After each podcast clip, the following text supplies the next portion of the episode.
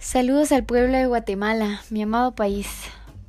Gracias a todos los que están aquí, a los que me siguen por redes sociales y a los que me dan aliento a cada paso de este largo camino que juntos hemos recorrido y que nos llevará a la presidencia de la República.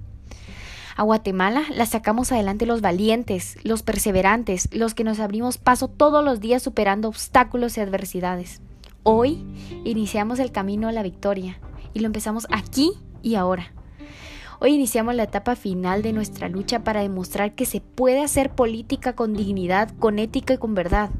Soy candidata, no por imposición o dedazo, sino por voluntad directa de ciudadanos como ustedes, que con alegría y amor me han dado su confianza.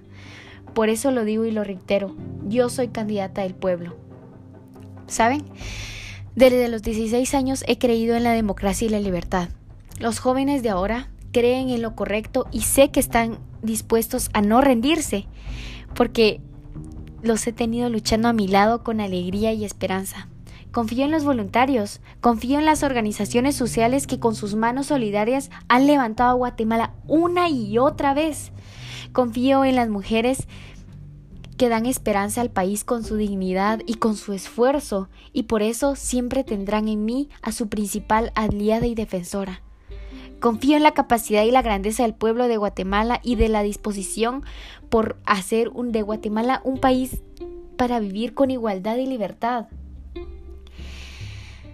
Quiero que tengan en cuenta que quiero lograr tres de mis propuestas, las más importantes.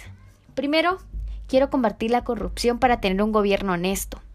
Segundo, acabar con la enorme desigualdad para que haya todo tipo de oportunidades, no importando el sexo, no importando la raza, no importando la posición social.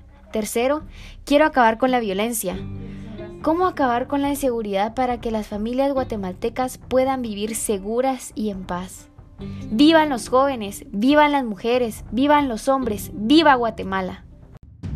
Soy Andrea Coyoy y juntos llegaremos a la presidencia para lograr que Guatemala sea un país mejor.